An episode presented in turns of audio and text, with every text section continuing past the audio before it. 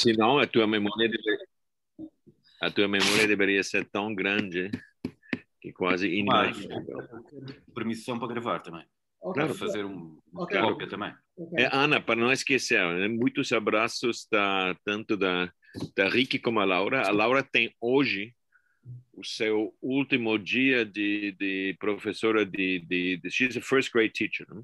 I know, I remember. Menlo So- Park. Did she like it? The, she loved it. I mean, it was absolutely, uh, she loved it. And believe it or not, so she's teaching Menlo Park and she got the job because this, this very wealthy Silicon Valley communities, because f- for first grade, you cannot do Zoom. First grade, I cannot do Zoom.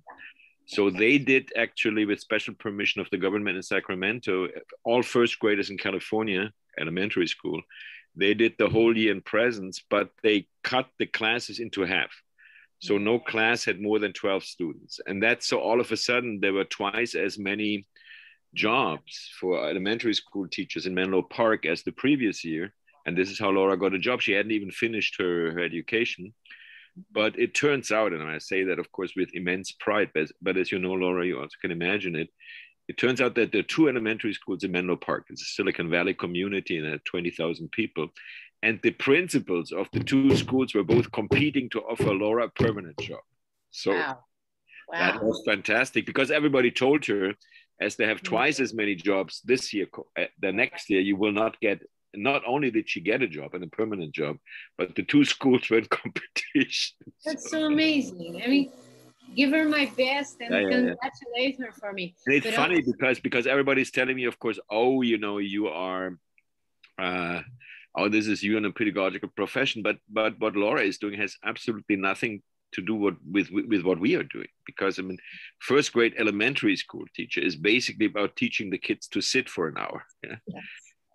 and to not I get into not get into fights. I stuff. can imagine. I mean, I taught I taught fifth fifth graders. That was Yeah. my But that's actually, you know, that's Mindy, my, my daughter-in-law, Christopher's wife. She's a fifth grade teacher. But that, in a way, when Mindy talks about what she's doing, that is closer to what we are doing. Because of course, what she's teaching is not new, but she's teaching content. A first grade teacher doesn't do much content. I mean, yes, you do a little bit of content. I mean, but what is new in California, and then I stop talking about it, but and this is that's not Laura's idea. That's seemingly on the on the schedule in California. The last month, they let them write the first graders little novels. No. Yeah, she brought the novels so absolutely, absolutely fantastic. But So the- they can write technically, but they still have uh, a naividade de, de ingenuidade, né? que, que é uma, uma coisa muito do, de, de criança, a imaginação, Yeah. mas já com uma capacidade de escrever. né? Que, que foi a última semana nos jantares, eu sempre, sempre lia romances de Menlo Park. Fantastic. Nada, começamos já. Yes. Yeah. Uh, let's start. Um, thank you, thank you, Professor Gumbers, for being here. Thank you, Professor Ana Isabel Soares.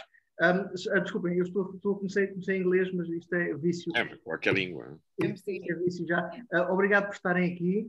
Um, uh, vamos começar. Um, eu, eu propunha que começássemos por falar uh, do livro Crowds, um, do, do seu novo livro, do seu livro mais recente. Um, uh,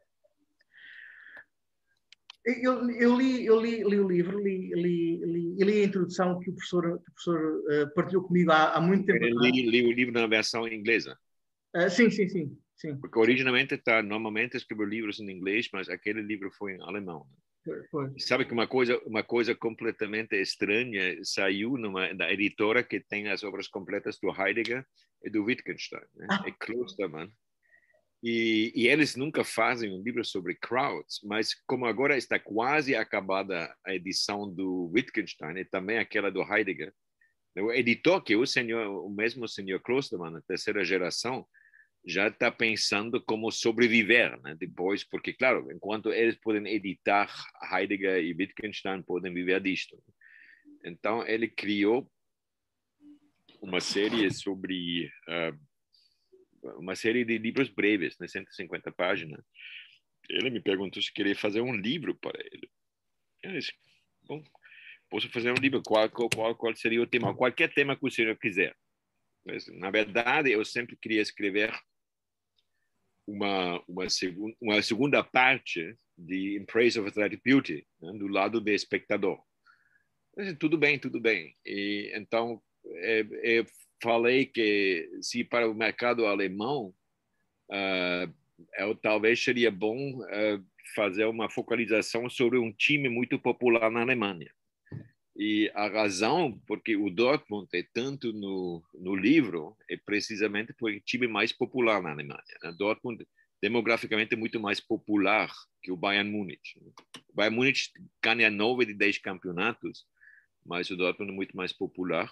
Então, o senhor Klosterman, que nem sabe o que é o futebol, fez o livro, o livro em alemão, toda a edição é amarela e negra e preta, né, que são os cores do Dortmund.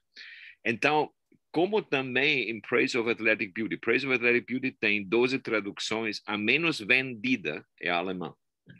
A mais vendida é a coreana. Né? Em Coreia vendeu 60 mil exemplares, na Alemanha 150, 1500, uma coisa assim. É a mesma coisa eh, agora com Crowds. Crowds vendeu na Alemanha uh, ao redor de 1.200 exemplares, mas, graças a Deus, o Borussia Dortmund comprou 5 mil exemplares para os season ticket holders. E eles faziam uma loteria, porque eles têm 60 mil season ticket holders. E eu teve um livro que foi objeto de uma loteria para season ticket holders. uma coisa super estranha.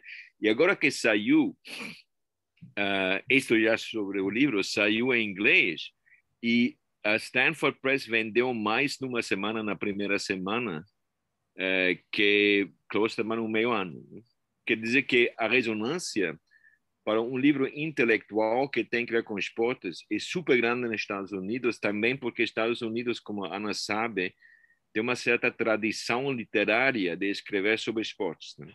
Por exemplo, Faulkner. Faulkner escreveu um ensaio sobre o hockey sobre gelo, imagina. É, mas o Faulkner era de, de cavalo, sobretudo, mas, mas existe isto, né? Então, não é estranho, eh, no contexto intelectual dos Estados Unidos, ter um livro intelectual sobre esporte, né? quando na Alemanha não, não funciona. Mas, claro, o senhor Klosterman fica contente porque, como ele vendeu 5 mil exemplares ao Dortmund, fica bem. O que eles fazem com o livro, eu não sei, mas, mas assim que é uma, é uma produção estranha. É, posso fazer um comentário? Eu uhum. acho que também tem a ver, com certeza, com essa, com essa tradição e com o, o público norte-americano estar familiarizado com o público intelectual eh, norte-americano é. estar familiarizado, mas também tem muito a ver, com certeza, sempre com, com a tua própria pessoa e, e a tradição que tu já tens na, na, no meio intelectual dos Estados Unidos. Porque, de facto, aquilo que acabaste de dizer, o modo como, como o editor te deu carta branca para escreveres, para escolheres o teu tema, uhum. escreva sobre o que quiser. Uh, é um pouco, imagino, porque eu me coloco aí, uh, qualquer coisa que o, que o Gumbrecht escreva interessa-me, é nesse sentido. Não, mas é, é, muito obrigado. Não, não, Vou dizer eu... muito obrigado, mas não, isso... não é um elogio, não é isso é, claro que é um elogio. Compreendo, mas, compreendo, é mas, mas isso é verdade, sobretudo na Alemanha. Né? Na Alemanha me acontece de vez em quando ah que um, um, taxista conhece o meu nome. Quando pago com o cartão, ah, o senhor Gumbas, uma coisa assim, porque escrevo para a Frankfurt Allgemeine, blá, blá, blá, blá, blá. É, mas em Estados Unidos sou muito mais acadêmico, acadêmico, né? É. Quer dizer que, eh, por exemplo, aquele livro vai ter, ficou super contente, uma resenha, parece que é muito positiva na New York Times Book Review. Né? Ah. Pode ser que este domingo, próximo domingo, a Stanford Press já, já viu é a primeira vez que nunca nunca teve aquele tipo de reação né? Na, aquela coisa de um editor me dizer qualquer coisa uma reação alemã né? porque uh, infelizmente eu gostaria que gostaria muito mais que fosse o caso nos Estados Unidos mas mas em todo caso estou muito contente de, de que de que tenha a, a resonância que tem né? claro agora claro a base da tradução ao inglês, que também acho que bastante bem feita a tradução, é, de, de repente venderam muito, muito mais traduções. Né? Porque, como a tradução Klosterman, ninguém olha para o programa Klosterman, para um livro sobre crowds. Né? E de repente, é, o, o livro teve na Alemanha, nos, nas mídias, nos, resenhas muito positivas, é, tudo, tudo bem, mas não vende na Alemanha. Né? Interessante. Mesma coisa como faz com In Praise of Athletic Beauty, que é de longe o meu livro mais vendido em todas as traduções, não na Alemanha. A Alemanha, o Diderot, o Diderot vendeu mais exemplares que, que Praise of Athletic Beauty. Muito estranho. Em todo caso, você também foi, também foi, o Diderot também foi um livro que escreveste primeiro em, em alemão, não foi? Não, não, não, não. Diderot é original em inglês. Ah, ok, ok. É uma muito boa tradução e a tradução ganhou o prêmio da, da, do, ah, do, do mercado de Frankfurt para boa tradução. Yeah, era isso que tinha. E, e, o livro foi. Não, o livro de Diderot recebe muita atenção. Não, não falo, falamos de questões. Um, então, tem um dia desse, um dia desses de bom humor e muito eufórico e devo devo estar mais concentrado. Não, mas está, está tudo ok. Eu, eu, eu, fico contente que eu e o João nem precisámos de fazer uma pergunta e começou logo a conversa a, a enfervecer uh, com, com, com, com, com, pujança, com grande pujança. Mas... Você está você tá em Lisboa? Onde fica você? Eu estou em Lisboa, estou em Lisboa. O João? Ah, o João? Também, também. Ah. também. também. Uh, ok. Okay. Então, e, uh, começando com as perguntas, uhum. uh, este, este, eh, eu, eu li, um, a introdução é muito curiosa, a, introdução é muito, a introdução à edição inglesa, isto é, a, a, uhum. introdução é muito, é muito interessante, porque estabelece um paralelo entre o mundo do desporto, uh, o mundo do desporto na Alemanha e o mundo do desporto nos Estados Unidos. Uhum. e um, e o professor, a certa altura, chama a atenção, uh, chama, uh, confessa-se confessa-se um, uh, um, adepto do, do, do, do, do Cardinal de Stanford.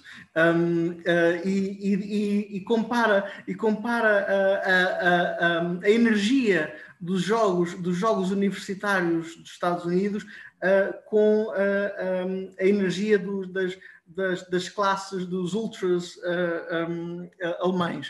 Uh, isso é muito interessante. Eu, eu, queria que eu queria, gostava que, de ouvir mais sobre isso. Gostava de ouvir em particular também sobre o mundo do desporto, do desporto colegial do, dos Estados Unidos, porque é, é um, parece-me, como, como o professor aponta nessa introdução, parece-me um mundo muito mais vibrante em emoção e em energia do que o mundo do desporto profissional. Uh, que, o, que o professor também diz que é mais burguês. Um, uh, uh, pode, elaborar, pode elaborar um pouco sobre isso para, para nós? Vou começar com uma coisa que, que tem quase não tem que ver com, com esporte, mas que leva a, a tua questão. Um, eu teve basicamente para este livro teve duas motivações bem diferentes. Uma motivação, como falei com, com o senhor Klosterman, quando o senhor Klosterman me disse qualquer tema que o senhor quiser, é, queria fazer aquela aquele complemento, né, uma, aquela segunda parte de In Praise of Athletic Beauty. Como eu não estou falando dos atletas, estou já falando em Praise of Athletic Beauty da reação, estou falando de uma estética de recepção, né? mas queria dizer que qual é a condição atual no Estado. Mas o outro interesse que teve é aquele interesse na, na, na, na chamada massa, crowd também. Né? E aquela aquela tradição intelectual que estou documentando no dos capítulos, o intelectual sempre fala negativamente deste Le Bon eh, sobre as massas. Né? Na, na, na, história da esquerda, as massas são positivas, a massa da Revolução Francesa, mas basicamente uma massa é negativa porque numa massa você já não é indivíduo. Eu, eu, uma massa sempre tem aquela associação com violência.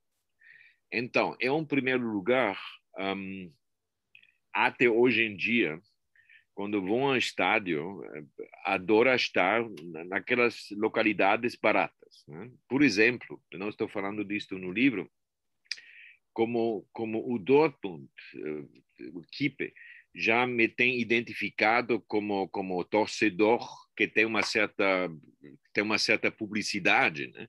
Sempre que vou a Dortmund, se eu quiser ter ingressos caros, né, eles me convidam a qualquer. E uma vez falei com o presidente do time, né, falei, eu gostaria de estar na, na, na, na Südtribüne, né, naquela, naqueles 30 mil que é standing only. Não para, para, para a Liga de Campeões é excluída, Liga de Campeões não existe, mas para um jogo normal da Liga Alemã são 30 mil pessoas de pé. E lá são os ultras. Né? Então, o senhor Watzke, presidente do o senhor professor, isso é, é perigoso demais para, para, para o senhor. Né? O senhor não pode estar lá, é perigoso demais. Eu vou lhe dar ao, ao senhor uma proteção pessoal. Né? Ah, se eu vou lá com proteção pessoal, então vão bater em mim, né? porque isso vai ser perigoso. Né? Mas o ponto que acho importante, eu adoro estar numa crowd e vou admitir que eu percebo esse instinto de violência. Né? Eu, por exemplo, a Rick, a minha mulher, que a Ana conhece bem, não gosta de ir comigo. Uh, a Ricky sempre vai comigo para, para a gente tem um, eh, localidades de, para cada jogo do Stanford Football. Mas a Ricky não gosta de ir comigo quando a gente joga em Berkeley ou joga contra Berkeley, porque eu eu estou dizendo coisas que normalmente não diria né, aos torcedores do Berkeley. E não uma coisa teórica. Eu, eu, eu, eu, sinto aquela coisa.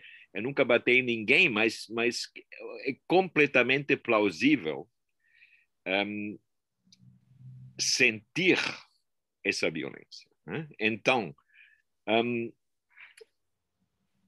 falei, agora estou me aproximando da tua pergunta, falei do college sport porque um, as crowds uh, no deporte profissional nos Estados Unidos, né?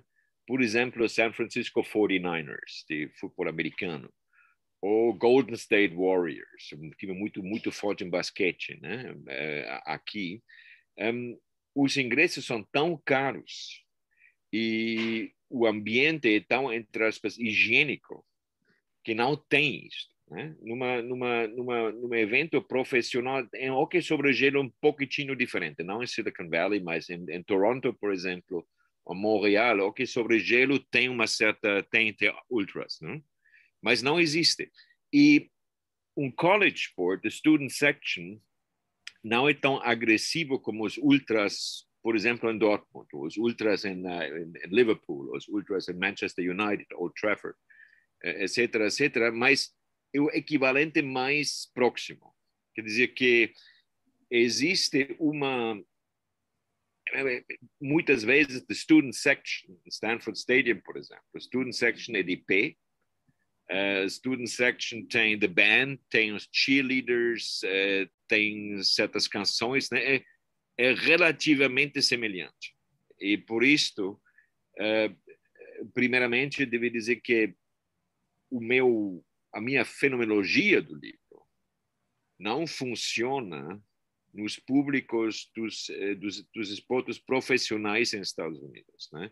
Funciona na América do Sul perfeitamente, né? Quando Colo-Colo joga contra a Universidade de Chile, tem ultras. Eles não usam o conceito ultra. Né? Se você vai Flamengo contra Palmeiras ou Flamengo contra uh, Vasco da Gama ou no Rio de Janeiro, tem aquela coisa mas não nos Golden State Warriors, uh, não no, no, San Francisco 49ers e tudo. Né? Então, um, e tento de não ter uma relação romântica demais com esses crowds. Tem uma certa relação romântica, porque gosto de estar numa crowd, mas realmente o, o, o argumento filosófico, a preocupação filosófica de admitir que se conheço aquela tentação, aquela vibração que leva à violência, e para perguntar, a pergunta se eliminar isto, se a higiene total é a melhor receita.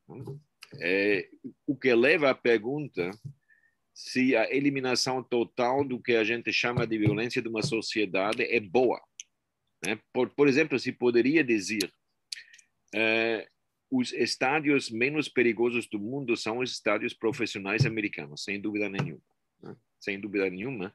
Mas o, sou bastante, entre aspas, americano patriótico. Mas o risco de morrer se você vai a um supermercado é 10 vezes mais grande nos Estados Unidos que não no Portugal. Quer dizer que talvez faltam nos Estados Unidos rituais como aquele estádio, onde você pode, até um certo ponto, articular, viver aquela, aquela vibração de violência para não ter aquele problema na vida cotidiana.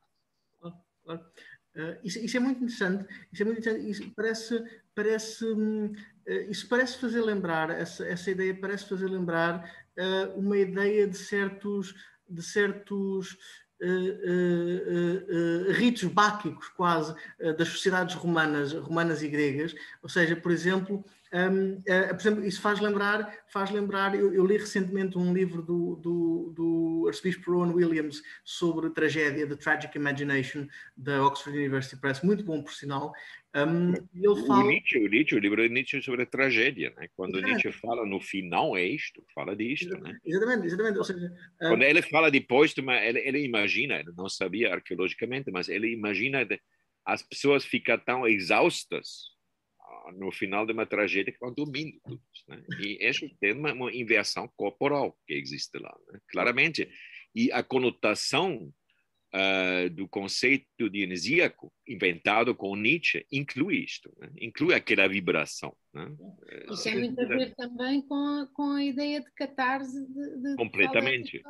A catarse não é só uma coisa mental, não é uma coisa. Não, não, é, é, muito física. Aliás, eu tenho, tenho estado, enfim, tenho prestado alguma atenção, por exemplo, aos às, aos rituais processionais aqui do sul da península, na Andaluzia. É. As uh, Virgem del Rocio e, e tudo isso. E, e aquilo são, são manifestações, algumas delas nem têm o beneplácito da, da igreja porque são demasiado violentas, são mesmo. É. E, e, isso é, é uma coisa de que, principalmente os homens, é muito curioso, são principalmente os homens que se envolvem neste tipo de, de ritos. Uh, e o, a função é um pouco a mesma que, as crowds no, no futebol. Não, é, esta é a razão porque o, o, o, o, o subtítulo, precisamente, né? É um pouco estranho de passar de crowds ao estádio, mas que, que são lugares que são. Eu estou falando não só do estádio como arquitetura, né? que são rituais. É, uma, é um ritual onde a gente para sair, né? Para sair e para saindo eliminar a violência a um certo grau, né? Um, nesse sentido, claro, a violência numa mesa lida do Papa de open air são muito raras, né? não tem ultras. Mas eu acho, em primeiro lugar, interessante, ah, creio que estou mencionando no livro, né, que Dortmund é aquele estádio que não é um estádio lindo, mas um estádio muito compacto. Hoje em dia, é a cidade preferida do Deutsche Protestantentag, né, das jornadas dos protestantes alemãos nos últimos anos tem reunido sempre em Dortmund porque é aquele estádio, né? E para, um, entre aspas, missas, se chama jantar, né? Abendmahl, protestantes alemães, luteranos não falam de missa, mas em todo caso, a missa, entre aspas, de abertura e de conclusão é no estádio, né? E a mesma coisa os concerts, the rock concerts, né? Está sempre no estado. E no rock a proximidade é mais clara, né? Que, que a, a, o grupo de rock que era decisiva na, na, na minha juventude, Rolling Stones. Rolling Stones tem isto. Né? Rolling Stones tem uma proximidade à violência, sem dúvida nenhuma. E, e sem romantizar uh, aquela violência, mas uh, eu acho que nem, nem quero propor uma, uma resposta final, né? mas uma reflexão de que aquela eh, fala também completamente institucionalizada hoje nas ciências humanas, no, que a gente deve conseguir, sobretudo, aquela eliminação da violência que acho perigosa, que acho perigosa e problemática. Até, esse é ponto de vista egocêntrico, mas, mas tem algo, aquele sentimento catarse. Né? Catarse, por exemplo, você vai chorando, mas é positivo, você gosta disso, né? E eu devo dizer que aquele momento que estou na, na Südtribüne em Dortmund, aquela excitação, né? É, que tem sua ambiguidade, que tem seu perigo, é, estou admitindo, mas tem alguma coisa que eu não gostaria de perder, né? Agora, depois de, de Corona, se fala muito que vão modificar os estádios, tudo isto, e não, não só acho uh, uh, sociologicamente, politicamente perigosa, mas uh, também seria uma perda de uma dimensão existencial. E, e, seria uma, e seria uma perda também em termos. Exatamente, é, é uma perda existencial e uma perda de, eh, de uma riqueza atmosférica para, para, puxar, para puxar também a outro, a outro, a outro, a outro fio. Completamente, né? Com, completamente. E, e, eu não gostaria de perder isto. E, e, lá, como sei dos, dos teus interesses, os interesses compartilhados entre os dois, né? teológicos. Neste sentido, é interessante né, que, que o único conceito na, nas culturas ocidentais para, para este tipo de, de aglomeração é um conceito teológico, né? o corpus Christi místico. É, por isso estou falando de corpos místicos, porque o, os conceitos que tem produzido a, teologia, a sociologia nunca, nunca, nunca, nunca conseguem incluir corpos o corpo sempre é negativo, né? Você tem solidariedade, você tem tudo isto, mas, mas todo mundo sabe, né? Também, de repente, uma questão super importante para o ensino. Né? É, por exemplo, que, que né, aquela fala que, que fez em, em Kiev hoje, né? Foi, foi muito bem atendida, 200 pessoas, boas perguntas, tudo bem, e, e, o que a gente podia fazer durante esse ano e mais de, de corona mas todo mundo sabe um, que não é a mesma coisa, que não é a mesma coisa, né? E ninguém tem uma pergunta uh, porque presence teaching é melhor, intelectualmente melhor, não só atmosfericamente melhor, que, que ensinamento à distância. E é perigoso porque uh, o presence teaching é tanto mais caro. Imagine, né? em Stanford, por exemplo, Uh, uh, normalmente, um seminário normal não pode ter mais de 16 alunos. Isso, dados os salários dos professores de Stanford, custa uma enormidade. Né? Custa, sabe que eh, o tuition em Stanford, hoje em dia, é ao redor de 80 mil dólares ao ano. Ah, se você é de uma família mais que não tem aquele dinheiro, você vai ter uma, uma... Mas para uma família que ganha suficientemente isto, e isto só cobre uma terceira parte do custo de cada aluno. Quer dizer, cada aluno de college em Stanford, sobretudo por razão do presence teaching, custa mais ou menos um quarto milhão de dólares cada ano. É uma, um preço enorme.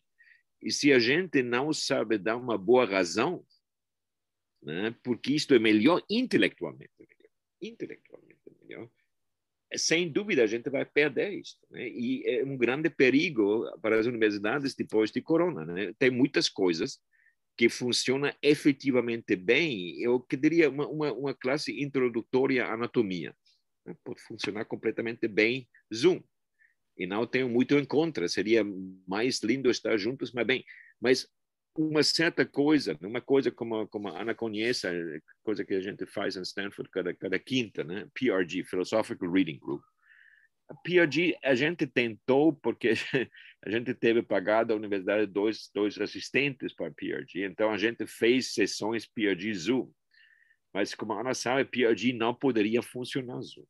Não poderia funcionar. É um grupo Philosophical Reading Group a gente sempre se encontra eh, durante um trimestre, que são 11, 11 semanas, cada, cada, cada quinta, e a gente sempre lê um pouquinho, uma discussão completamente livre, e eu acho de um nível super alto, que tem alunos e colegas de todas as partes, são sempre ao redor de 30, 40 pessoas, e a produtividade intelectual é explosiva é realmente, a Mombas Fan é o meu intellectual lifeline, né? eu preciso disso. Mesma coisa com Robert Harrison. E, ao mesmo tempo, imaginando, é super caro isso. Sabendo que, que ganhamos, Harrison e eu, não ganhamos como um jogador de futebol, mas ganhamos bastante. E ter uh, uh, uh, cada semana quatro, cinco horas disto, né, para 20, 30 alunos é muito caro. Então, se, se a gente precisa urgentemente razões. Muito mais nas humanidades. Porque... É, nas humanidades, sobretudo, porque as humanidades não têm a justificação Isso é útil. Né? Não tem a justificação do laboratório ou da técnica, não, não é? Não, medicina não precisa, mas medicina. Para a medicina até seria melhor, mas não precisa. E medicina tem as, as práticas, tudo isso, né? mas, mas para nós. E a redução do que a gente está fazendo ao, ao remote é completamente disfuncional. Ah completamente diferente. Não, isso, isso nota-se, isso nota por exemplo, uh, nas, nas, uh, aqui em Lisboa, houve, eu, eu, houve vários colegas que me confessaram que simplesmente não se conseguiam concentrar nas aulas por Zoom, que não, não, não havia o, o focus, a direção da atenção nas aulas por Zoom, porque não é a mesma coisa, não há, falta qualquer coisa. A questão é saber precisamente o que falta. Se calhar é, o que falta é precisamente a presença. Um, Queria dizer uma coisa que não está diretamente ligado ao livro, mas uma, uma experiência recente, é super interessante, não tenho realmente, tem que ver, mas não tem uma explicação. Eu, como estou muito orgulhoso que agora sou emérito de Stanford, mas professor visitante permanente da Universidade de Lisboa, oficialmente, né? recebo até uma declaração de impostos cada ano do Portugal, mas desde este ano também sou oficialmente sem, sem visiting professor, sou uh, Presidential Professor of Romance Literatures at the Universidade Hebraica em, em Jerusalém, né? isso é oficial. Então fiz o meu primeiro seminário remote, um, eh, foi um seminário sobre pensamento frio, e os três autores eram Machiavelli, Gracian e Schopenhauer. E foi um seminário, um graduate seminar, 18 alunos inscritos, três palestinas também, super interessante. Mas aconteceu que três das, das, das, das 12 sessões do seminário aconteceram eh, durante a última guerra. Foi remote. Então, as sessões remote eram as únicas duas sessões onde, das duas vezes, os 18 alunos estavam presentes. Dois deles, que são uh, oficiais de reserva uniforme desde o Gaza Strip, e a concentração uh, intelectual teve quase uma coisa de presença. Eu não, não, não, sei explicar, era remote, e não era como um seminário em presença, mas baixo esta condição, eu antecipava o contrário, né? pensava como como eles têm eh, com, com as com as com, com the Rockets desde o Gaza Strip. Há um participante que, te, que tem que tem dois filhos durante o seminário teve que ir ao shelter, mas a concentração, tipo de presença, né? aquele processo de intensidade no seminário que era fantástico, era muito bom. Hebraica é uma universidade de nível mundial, né? sem, sem dúvida nenhuma, mas nesta situação de perigo, de perigo físico, né? a, a performance intelectual, a atenção, o focus foi ainda melhor. Né? E, e, não porque achava, ah, uma ideia romântica, não, foi uma, uma surpresa total. Né? E a coisa empírica, banal, mas todo mundo atendendo todo o tempo. Né? Um seminário de três horas e meia, todo mundo atendendo todo o tempo. E nesse sentido, Israel normalmente é muito mediterrâneo, né? não é como na Alemanha. Há muitos anos, não vai, não vai, tudo isso, mas durante essas duas sessões, né? e de, de novo, não tem uma explicação, mas sem dúvida, é um fenômeno que, que tem que ver. Né? Isso, se calhar, pode ter a ver com precisamente a pressão exterior, a pressão exterior que realçava, que realçava de certa forma, um, a liberdade do, do, do, meio universitário, ou seja... Um, sem dúvida. Até, até, e aí a gente vai com, com, com, com violência, ameaça, né? Ameaça de violência. E, né, dois deles na frente lá, em um informe, eles teve muito, muito Israel, eles teve permisso oficial dos seus superiores de participar para três horas no seminário. Né? Também, né, outra coisa, discutindo sobre teologia negativa ah. das duas palestinas né? porque é uma Palestina era claramente interessada não só muito crente, mas mas intelectualmente se interessa sobretudo na teologia islâmica. Eu dar a ela duas tarefas para kick-off no seminário, né? dizendo uma tarefa é se um, teologia negativa é possível no Islã. É não muito claro, porque o, o Allah é um, um Deus muito próximo. Né? Né? Se fala no Corão, por exemplo, se você se aproxima de um pé, Deus vai se aproximar de dois pés. Né? Por exemplo, Deus muito próximo. Teologia negativa não realmente existe. E, e se, como a gente tinha associado teologia negativa com pensamento frio, se existia pensamento frio no, no Islã. A resposta da Namá, da, da, daquela participante palestina, super inteligente, uma mulher realmente inteligente, uma pessoa realmente inteligente, foi a seguinte, que na grande teologia eh, islâmica, a Vincena, sobretudo, existe. Né? Existe teologia negativa avant la lettre, né? eles não têm o conceito, uma teologia de um Deus que não se articula. E com isto existe um tipo de pensamento racional, frio, tipo Pascal. Né? Quando e ela criticou na praxis islâmica de hoje em dia não está permitido. Né? Então, isso foi sensacional, porque um seminário, se ele fala aquela coisa no seminário no Irã, ela vai desaparecer. Né? Ou vai à prisão. Né? Nem Abu Dhabi pode dizer isso. Em Israel pode dizer isso. E logo entrou numa discussão com um dos, dos dois caras em uniforme, né, que era ultra-ortodoxo judaico.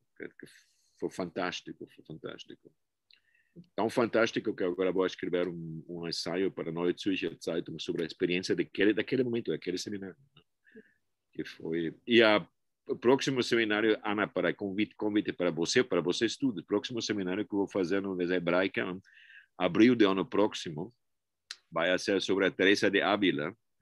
E, finalmente, a questão se o misticismo é quase exclusivamente um jeito, um jeito feminino. Nove de dez místicas grandes são mulheres, nove de dez, mas, mas é claramente, predominantemente, até hoje em dia, um fenômeno muito mais de mulheres, para dizer assim, que de homens. Né? Não, não, não, existe Juan de la Cruz, etc., etc., mas a questão vai ser por que assim. Né? Não, não tenho resposta, mas, mas isto baseado que, que na situação de Israel, Israel não é um país super religioso, mas por causa da situação tanto cultural como política, de repente a, a inversão, até a presença nesse sentido de temas religiosos é muito forte. Uh, professor, tinha, tinha, uh, professor, queria dizer uma coisa, professora Ana Isabel Soares. Não, não, ia só dizer que é fantástico ter essa possibilidade de, de ouvir o CEP. Adoro, você sabe, né? O middle name da minha filha Laura é Teresa, por causa da Santa Teresa. E, e, é também o, uma das origens do, do, da tua, da, da, tua, do teu estudo, da tua paixão de, sobre a literatura, tem a ver com, com a literatura medieval hispânica, não é? Ah, completamente. E, e já lá e já, e já lá iremos, porque, porque eu tenho umas quantas perguntas sobre, sobre, uh, sobre os estudos medievais. Mas, é. antes, mas, antes, mas antes, de, antes de irmos a, a, essa, a essa parte, gostava de fazer uma pergunta. Uh, ainda em relação à, à, à, exclusão dos rituais de violência da vida pública e cívica uh, do, do, mundo ocidental moderno, que parece que, para, que, que, estamos a falar, um, eu, eu, por exemplo, eu tenho uma questão tem a ver um pouco com isso, eh, porque há, há, realmente certas experiências que são um pouco ambíguas, moralmente ambíguas. Por exemplo, eu, eu, eu li há pouco tempo um ensaio do teólogo David Bentley Hart um, que, que, alerta para o facto de uh, o prazer que se deriva de uma, de uma tragédia ser ambíguo, porque é, é o prazer de ver catástrofes acontecer a pessoas. Uh, mas, por exemplo, uh, há outra coisa que é ambígua e é uma coisa que me toca muito de perto. Eu sou, eu sou um grande fã de desportos de combate. Uh, e, e, isso, e isso é uma coisa ambígua para mim, porque uh, quem me conhece, e todos, todos me conhecem aqui, uh, sabem que eu sou super pouco violento. No entanto, um, o prazer estético e, e energético de, de desportos de combate é muito grande, mas é uma coisa moralmente, moralmente ambígua. Se... Em primeiro lugar, em primeiro lugar, de novo, não, não tem a ver com uma entrevista, mas uma entrevista para ser para ser documentada, registrada. Um, é, saiu em Netflix uma documentação de quatro horas sobre a vida do Mike Tyson, que é absolutamente sensacional. Né? Porque se pode dizer que do, do, do, do, heavyweight, Mike Tyson foi o último grande, né? É, o jovem Mike Tyson. Depois tem campeões mundiais, tudo isso, mas o último grande, tipo Jack Dempsey ou Muhammad Ali, o último grande foi o primeiro Mike Tyson dos, dos anos jovens, né? E então uma vida super é, é, muito bem feito porque sim ele muito foi uma vítima da, da, da sociedade né do seu da sua origem em Brooklyn e tudo isto mas ao mesmo tempo no sentido positivo apresentado de uma certa frialdade né quer dizer com uma certa distância é realmente um documental né? não uma, uma tragedização, é, é, é fantástico, mas sobretudo estou falando porque o jovem Mike Tyson, né, que teve aquela explosividade, porque era, era baixinho para, para heavyweight champion, né? mas um, a perfeição do bate dele, né? os hooks, tudo isso que é absolutamente explosiva, mas também perfeita, muito limpa. Né? E, e, é crueldade, sem dúvida. Né? É crueldade, sem dúvida, até um ponto que depois de 90 segundos, não sei o caso, nos combates primeiros, né, o outro já não, não podia nem mover. Né? E sempre tem um perigo, tem um perigo para o cérebro, etc, etc. Um, então, voltei a isto, porque com a mesma ambiguidade, né, com a mesma coisa, mas quem você se gosta tanto disto? Uh, os esportes de, eu falo no, no Praise of Athletic Beauty, né, confrontational sports, tem aquele problema, né? Se poderia dizer, seria interessante dizer que o tênis, sem dúvida nenhuma, é confrontational sport. Né? Se você vê a cara de uma jogadora de tênis, Serena Williams, no momento do serve, uma agressividade extrema, né? E normalmente o shake hands né, no, no, no, sobre a rede, no momento não, não, não muito amical, não. Ah, depois, duas horas mais tarde, mas durante o jogo, é super agressivo. Nem a xadrez é um, um esporte, se é esporte super agressivo, e acho que é um desporto, porque não só é cerebral. Né? Um, quando, um, muitos anos atrás, eu convidei uh, o Gary Kasparov, quando ainda era campeão do mundo, porque ele dizia, ele tinha 33, 34 anos, que então era o campeão de ajedrez mais jovem na história do, do esporte. Mas ele falou de repente, depois de mim não vai existir um campeão tão velho. Velho, 33 para ele falou hoje em dia para jogar na classe mundial do ajedrez você tem que fazer entre sete e oito horas cada dia de, de, de, de treinamento físico. Quer dizer que o, aquilo me leva a coisa que eu fico triste porque eu acho que o, o boxe tem uma decadência triste hoje em dia que já não e os martial arts não têm realmente substituído, né? A história do boxe, vendo aqueles últimos combates do Tyson, uma tristeza eu acho que o tênis não pode completamente substituir isto, mas existe uma maneira de ver tênis, né, de ver a xadrez que tem aquela confrontação, mas no sentido de presença, não uma confrontação puramente psíquica. Né? Sabe, por exemplo, nos tempos que ainda está permitido de, de fumar durante um durante a xadrez, tem muitas vezes, e não por confusão, eles apagavam o cigarro na mão do adversário. Coisas, coisas assim. Tem, tem, tem coisas muito agressivas. No, no tênis, basta ver as caras dos jogadores. Né? O, o vôlei, por exemplo, é destruir a outra pessoa. Né? E, de novo, são uma fenomenologia de coisas que não deveriam gostar, mas que gostam. Né? Claro. Seja, é, é, claro, isso, isso relembra-nos, relembra-nos no fundo que, que somos, que somos uh, seres morais bastante, bastante complexos, uh, porque, porque muitas vezes atraem-nos coisas uh, que, que, de facto moralmente rejeitamos ou, ou, que de facto intelectualmente rejeitamos. Mas em relação a isso, em relação a desportos de combate, tinha uma pergunta que não tem diretamente a ver com os livros, mas tem a ver com isto. É, será que há um desporto de combate que escapa a, a, esta, a esta ambiguidade e que, e que será, por exemplo, o college wrestling do, dos Estados Unidos, porque o wrestling, a luta greco-romana, é um tipo de desporto que, que, não visa a destruição do adversário, que não visa, uh, que não visa diretamente um, um, uh, o ferimento. Mas é, o wrestling, o problema é o seguinte, né? Que o, como a gente sabe, é, arqueologicamente, historicamente, o wrestling dos Jogos Olímpicos antigos era muito mais brutal, né? O wrestling era muito, é, bastante o que hoje em dia são martial arts, né? aquelas coisas. É, então, é, no, no, no, curso, na história do movimento olímpico, desde o século uh, desde 1896, né? de, um, de, um, de um lugar, o Comitê Internacional Olímpico gostaria de ter o wrestling, porque se sabia que era um dos desportos da antiguidade, mas ao mesmo tempo criaram tantas regras para limpar, né? para, para higienizar o wrestling. E eu acho neste sentido, porque todas aquelas regras, o wrestling é tão. Eu, Stanford tem bastante, um wrestling department bastante bom, eu vou assistir de vez em quando. Mas eu acho um, um esporte que talvez não seja suficientemente, que tem tantas regras e tem tantas coisas eh, que você sempre tem que aplicar a regra para apreciar, né? que aquela coisa que teve, que tem, mas que teve classicamente o boxe, né? que, que, é muito claro, até sem com essas regras, né? aquela explosão, aquela explosão física como uma forma ao mesmo tempo do Mike Tyson, ou como bem diferente, né?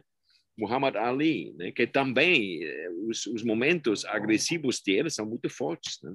também o risco que alguma coisa pode acontecer são são coisas que a gente parece que compartilha isto, que eu acho perigoso, mas também esteticamente problemático de eliminar né? aquela dimensão uh, da vida. Né? E, e, se alguém não gosta, muito bem, não tem que ir, mas, mas eu quase gostaria de ter o direito de ver, por essa razão, porque gosto mais do American Football que, que do futebol, é claro, claro. American Football tem uma dimensão de violência, sem dúvida, né? Eu, eu, eu faço uma, uma, combinação entre matemáticas e violência, American Football.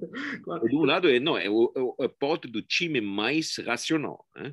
Sabe que o, o average grades dos jogadores de, de college football nos deportes da Universidade dos Estados Unidos são os mais altos. Não, não, é, você pensa ao contrário, né? porque os, os, de basquete têm uma impressão que são muito cool. No basquete tem um nível bastante baixo, como college sport, American football muito alto. Quer dizer que uh, Stanford tem no seu time tem uma graduation rate de 100%, quando o graduation rate normal de Stanford é 93, é muito alto. Mas o time de futebol americano tem, quer dizer, que não existe aquela famosa distinção binária entre violência e inteligência, ao contrário. Claro, não, não, claro, claro. E eu, eu eh, aliás, aproveito para dizer que estou completamente do seu lado, professor, porque um, eu também gosto muito mais de futebol americano do que de futebol europeu, uh, do, de, do de futebol, o chamado futebol, não é? Um, porque lá está, tem, tem, outra, tem, tem outro interesse, tem, tem outro interesse. Uh, eu gosto mais do college football. O futebol profissional americano é fantástico, né? como como acontecimento atlético inacreditável. Mas gosto mais do college por causa da crowd, mas também por causa que eu acho o nível do futebol americano profissional é tão bom que já perde a possibilidade de evento. Claro. Quer dizer que são perfeitos, né? Que, que o, Jerry Rice ou Joe Montana, para falar historicamente, que são tão perfeitos que você pode admirar, mas, mas eh, quando college, né, que fazem faltas de vez em quando, graças a Deus. Uh, mas, por exemplo, existe, não sei se você conhece, Tomás, né, existe como categoria de perfect hit, né, uma, uma, um jogo de defesa que tem uma beleza absolutamente fantástica. É muito agressivo, mas que exatamente vai bater na parte do corpo do outro jogador que vai incapacitar. É como boxe. Né? E tem uma perfect hit, a cool hit. Uma beleza, sem dúvida. Uh, eu sugeria, eu sugeria como uh, estamos, estamos, a ficar, estamos a ficar um bocadinho pressionados de tempo uh, e não temos tanta coisa para falar, eu sugeria que falássemos, eu sei que a professora Ana Isabel Soares gostava de falar disto, um, gostava, sugeria que falássemos do seu outro livro mais recente, o livro do Diderot, o, o, o The Prose of the World. Um, professora, quer, quer começar as hostilidades neste, neste aspecto? Claro, claro. Um eu acho que, que eu, eu, puxei há pouco, antes de começarmos a gravar, a conversa, porque este, talvez mais do que qualquer um dos outros, e eu já, já este é o quinto livro do, do que eu vou traduzir, tanto quanto me recordo, além de um ou outro artigo solto. Um, além de também uh, ter assistido aos seminários do CEP desde 2000. Em 2005 não, não assisti, mas fizemos reuniões várias no, na, na, School of Criticism and Theory, em Cornell, e foi aí que nos conhecemos. E, quer dizer, pelo menos de dois em dois anos nós temos um contacto em, em contexto de seminário. Falando um momento, estou interrompendo, mas é interessante. Se lembra de uma suíça, Cristina Apt, que participou no seminário de, de Cornell? Ela era tua estudante na tua turma? Dois estudantes de Suíça, uma, uma mulher, né? Cristina Apt, uma filósofa, porque ela, uhum. ela teve, um, um, mês atrás, a cadeira mais importante de filosofia na Áustria. Uau! uau. Porque, sabe, uh, o, o, Oxford, o Oxford ou Cambridge de Áustria não é Viena, é Graz. Né? Graz é a universidade mais importante na, na Áustria. Ela teve uh, a cátedra de filosofia sistemática em Graz, uma cátedra oferecida ao Wittgenstein, mas o Wittgenstein não foi. Fantástico, fantástico.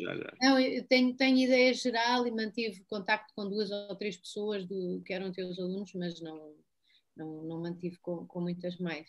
Uh, mas, mas isso para dizer que, que, eu, que eu estou muito naturalmente familiarizada com o modo de pensar e o modo de, de discursivo do, do CEP. Uhum. Um, e, e, e creio que consigo dizer com alguma segurança que, que este, esta obra sobre Diderot, juntamente com o seminário que ele deu em Lisboa sobre Diderot há quatro anos, foi há quatro anos, se não estou um, é talvez o momento em que é mais perceptível, uh, porventura com outro seminário breve que deste sobre cinema, ou, ou, em que falámos sobre cinema, não foi só sobre cinema, foi aquele sobre 45 e 55, em que é mais perceptível a relação que, que o CEP faz da, da, no conceito de presença uh, daquilo que conhece, de, de, dos tópicos que explora com o presente temporal. Não só com a presença física, mas com o presente temporal, com o conceito de presente que ele aborda, por exemplo, no nosso âmbito de presente, com esta, este momento em que estamos, em que estamos fisicamente, em que estamos temporalmente, em que existimos e em que temos de lidar com o mundo do passado, do presente, eventualmente do futuro, com aquilo que, que, é o nosso eixo. Uh, uh, porque o, o, desafio que ele coloca, e, e sobre isto eu acho que, que o falará muito melhor, é, é, o desafio de entender um, um homem que, sendo muito sedutor em termos, em, em termos epistemológicos, este, este Diderot é um, é, um, é um mistério, é um mistério incrível, como é que uh, um feixe de contradições tão grande uh, uh, fez, foi, fez parte de uma, de uma obra de sistematização de conhecimento tão profunda.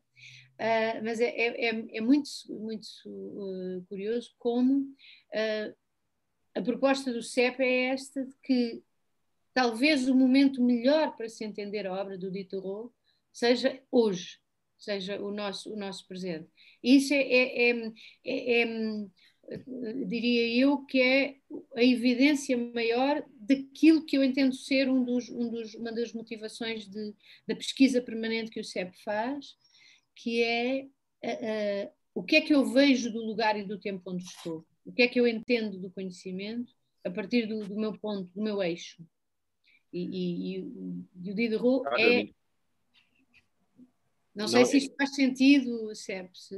Vou, vou, começar com uma coisa de autoelogio de novo, mas é que queria dizer já antes, mas um, que aquele livro ganhou, na, é, como sempre, né? a tradução na sua campanha sai antes do original em inglês, mas em todo caso, é, aquele livro foi uh, o livro non-fiction uh, nos três países germanofalantes no mês da, da Feira de Frankfurt, uh, em outubro. Quer dizer que, que, como nunca teve uma resenha na New York Times, isto é quase inaudito, porque normalmente não se ganha com um livro não são livros acadêmicos, né? sobre basicamente um livro chato. Né? Quer dizer que uma, uma, uma, nova, não, não, mas, mas basicamente, sabe, né? o gênero, uma nova monografia sobre o, o Diderot. Já existem muitas biografias, eh, monografias sobre o Diderot. E estou dizendo isso, né? eu não queria conseguir nada, mas, mas me estava perguntando realmente que eu fiquei super contente uma coisa, né? Sabe qual foi o segundo? Que foi a tradução do Graciano. Eu teve um outono na Alemanha incrível. Mas, em todo caso, um, me estava perguntando por que acontece isso. Eu não tenho uma resposta, mas a tua pergunta uh, talvez proponha uma, uma, uma resposta. É, é a resposta é a seguinte, que eu acho que o livro de Diderot joga com presença no sentido uh, temporal, né? sentido original que a gente pensa quando pensa na palavra presença, sem separar da, da minha presença, entre aspas, a dois níveis. Né? Porque no capítulo primeiro e no, no, último capítulo, eu acho como de um ponto de vista de escrever, o último capítulo meu preferido. Né? Estou falando no primeiro capítulo de um dia que o, o Diderot escreveu, mais ou menos casualmente, a sua a sua namorada, se era namorada, Sophie de Volon, foi o dia mais feliz da minha vida. Não aconteceu nada em particular. Né?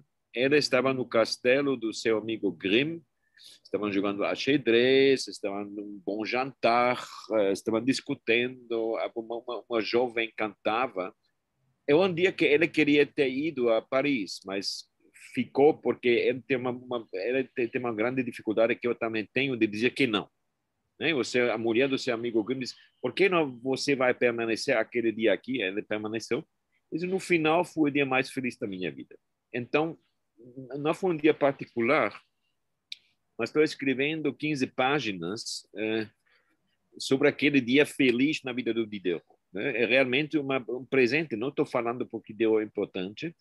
E no último capítulo, é, é semelhante, basicamente, estou falando, não se sabe suficientemente, do último dia da sua vida, mas mas ele estava com, com como se fala quando um, quando os seus o corpo já não elimina suficientemente água no final de uma vida que era muito típico né ela tinha 74 anos que era muito no século 18 e ele escreve a sua filha, né? Ela é a pessoa mais querida na sua vida, a sua única filha, escreve, enfim, mon père, que, que é a coisa que você está fazendo? Je fais absolument rien. Mas não com uma decisão. Ele já fica exausto, fica cansado, está em parte gostando da vida, né? Gostando muito dos seus, das suas duas netas, mas já não é capaz de fazer nada. Mas até naquela situação de não poder fazer nada, ele tem um charme, né? tem um encanto. Então, tenho esses dois capítulos, para dizer uma coisa não, não positiva do meu livro, por causa desses dois capítulos que Gallimard não fez uma tradução francesa. Porque Gallimard disse não é muito claro se uma monografia filosófica sobre Diderot é uma biografia. Claro, porque esses dois capítulos são biográficos. Não estou dizendo nada novos, mas estou presentificando dois dias da vida de ela. Nesse sentido, eu acho existe um presente de Diderot, quer dizer que tento conectar o leitor com quem eu imagino que foi o Diderot. O que tem que ver um, que eu tenho uma, uma, uma identificação quase ingênua com Diderot.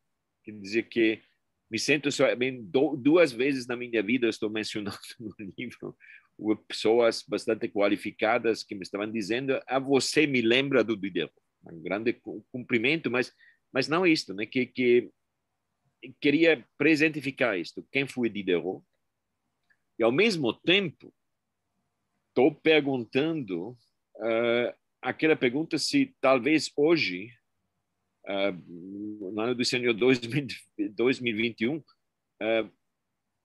a gente tem, vive baixo condições, está vivendo numa situação não tanto política, mas extensão, que a gente poderia conectar mais com textos do Diderot que nunca antes.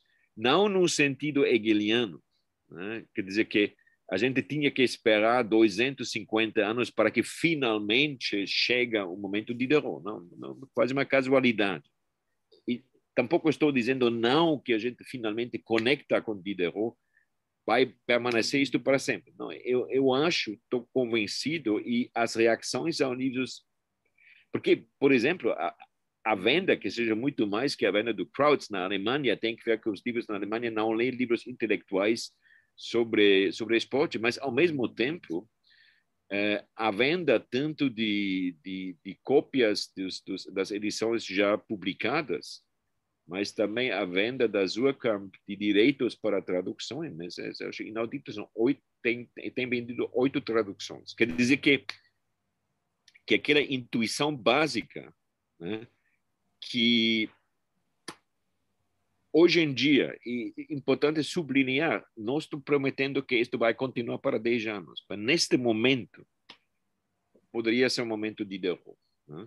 Então, que isto? Isso são, por isso tem que ver, quem tem que ver 250 páginas imprimidas para, saber a minha resposta, mas, mas tem muito que ver para, para Tomás, né? associação principal, estou falando uh, da situação extensão de hoje como universo de contingência.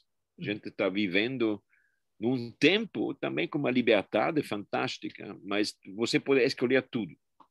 Você pode escolher tudo, as instituições quase não existem. É um excesso de liberdade, uma coisa maravilhosa, mas ao mesmo tempo, um, como Diderot também extensamente biograficamente, os últimos 23 anos da vida dele, é, como uma bolsa da, da Catarina Grande, imperatriz russa. De repente, já não teria, tinha que publicar nada.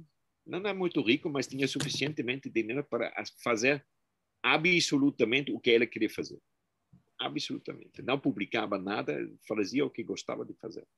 E trabalhando muito, porque é um intelectual fantástico. Né? Lá, biograficamente, um, talvez tinha uma afinidade com, com, com aquele momento nosso. Né? Mas, mas um, por exemplo, a minha leitura, que foi o capítulo mais difícil de escrever, não sei se você fica surpresa, mas acho que não, né? é Jacques Le Fataliste.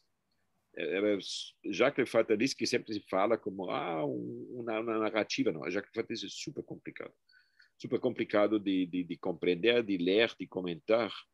Mas, basicamente, uma paródia das, do, dos dois lugares. Né? O Jacques Le Fataliste, tudo já está determinado, o qual o Diderot acha completamente ridículo, mas o contrário também.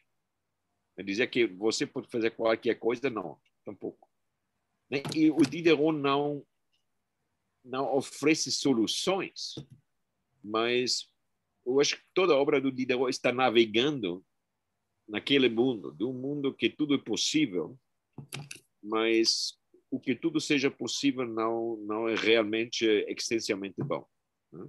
E ela não não acaba dando uma resposta, mas nesse sentido se poderia talvez falar, não estou fazendo isso no livro, que que é um autor muito performative. Quer dizer que que tudo que ele está pensando é nisto, mas ele tanto por uma questão do seu caráter, mas também por aquela situação que teve no final da vida de ele, na terceira parte da sua vida.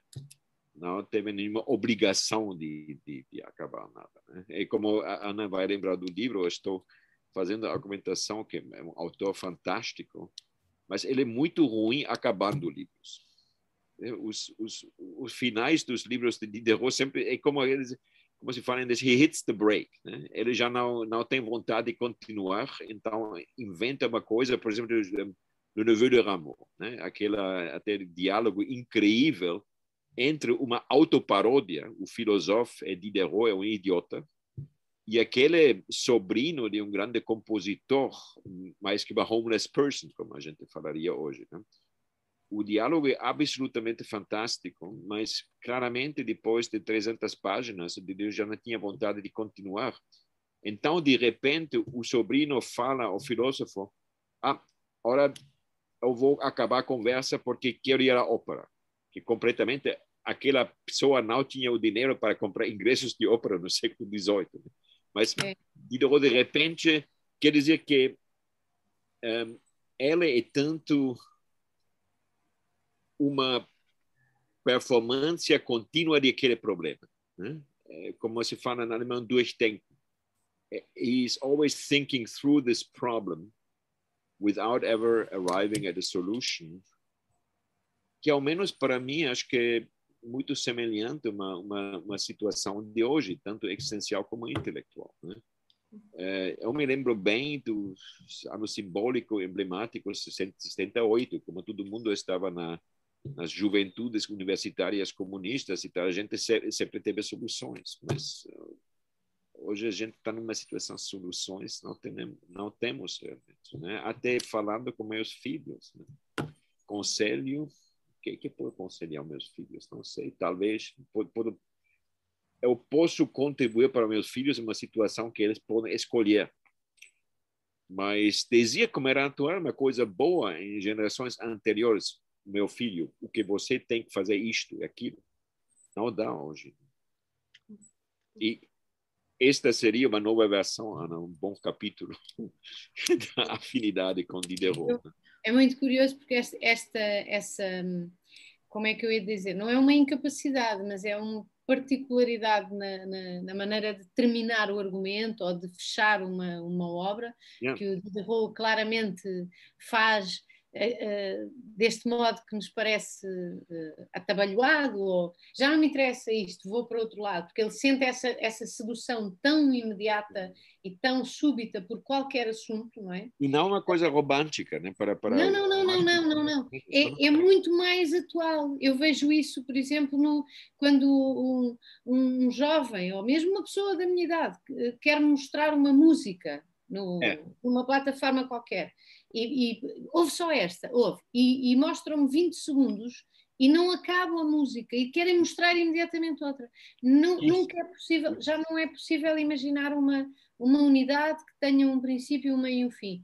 Uh, e não é só o cansaço, é, é mesmo a, a, sedução perpétua. Para voltar ao, ao esporte, e agora tenho que continuar escrevendo uh, para Tomás, né, para fazer como se isto já for o evento é, acho isso interessante também o que a Ana está falando exatamente no estádio de hoje, né? que de repente quando o jogo está decidido, né, a gente está saindo do estádio completamente idiota, porque isso qualquer computador na rádio, na televisão poderia saber o resultado. Você claramente não vai ao estádio para saber quem vai ganhar seria caro demais. Né? Seria caro demais, seria tempo demais. Seria... E, ao mesmo tempo, um, não, por exemplo, às vezes em Stanford Football ficou com, com raiva, né? porque também são os nossos alunos. É, é muito um college time, não só de American Football, são muito nosso time, né? O estádio é em campus, são jogadores, são alunos, né? O mais da metade do público tem alguma relação como universidade. Ao mesmo tempo, e diferente de só até 30 anos não, não, não existia. Né? Eu me lembro, o, o, o, time de Stanford é talvez o melhor time, é, aquele de hoje na história. Stanford sempre tem sido muito bom em American Football. Mas eles vendem mais ingressos para todo ano que nunca. Né? Vendem 30 mil, uma coisa assim. O estádio tem 55 mil capacidade. Mas, como a Ana descreve, de 40 mil espectadores, 20 mil não, não podem estar lá. Né? Então vão a São Francisco e, como fala a Laura, e logo você precisa a segunda para discutir o que você teria ter feito durante o fim de semana. Nada, queridos, já vou. Foi um prazer, um super prazer estar com vocês. Né? Oh, Olha, é, só uma coisa para, para os dois, também, sobretudo, Tomás. Um, a cancelação do, como falei, né, do, do seminário de, de uh, uh, fenomenologia da voz, que vai ser o meu próximo livro, que não teve eu, eu, eu fez uma falta. Quando quando o João Figueiredo me falou, podemos fazer o seminário remote, falei que sim. Mas logo dando um seminário remote, mas só uma vez por semana em Israel, percebi com o nosso ritmo de Lisboa. De fazer uma sessão cada dia, que adoro quando estou em Lisboa, não dá para remote. Não é, não é tanto trabalho, mas eu acho que isto precisamente, né, de, de, de, de seminário de todo um, um semestre, duas semanas, você precisa aquela aquela presença né? para para recargar energica, energeticamente também para ter a vontade na manhã de despertar à universidade né? que foi foi nesse sentido e falei bem com com Miguel e com com João não o, o feito que eram três alunos oficialmente inscritos e três auditores tanto fez tudo bem mas foi uma coisa que eu achava que que o que a gente tem feito tantas vezes né, é uma coisa muito especial. Para mim, Lisboa são esses seminários de duas semanas, do meu hotel, mas foi esta razão. Mas agora, de, de, em realidade, um beijo Ana, um abraço. Beijinhos. Muito a, apertado. As, as, meninas e a nova menina da tua família. A, a nova menina, vou ver a nova menina amanhã. E, uh, Tomás, você me deixa saber quando tem uma, uma versão, né? Ah, do, sim, sim, sim, sim, eu, eu, eu, assim, assim, que, assim que, que a entrevista estiver online, eu envio-lhe eh, eu envio-lhe e, e, e, e, envio também os links para todas as coisas. Ah. Professor. Um beijo. Tomás e João, obrigada por, por me terem chamado. Nada. É, fantástico. um beijinho, beijinhos para todos e bom resto de, de dia, de fim de semana. Vai começar. Tchau, tchau. Obrigado, tchau. obrigado. Um, professora, obrigado também por ter estado aqui. Obrigada, Tomás. Vamos... Até à próxima. Eu depois falo com a Méria e, e veremos isso. Ok, professora. Ok, professora. Obrigado. Sim, tchau, tchau.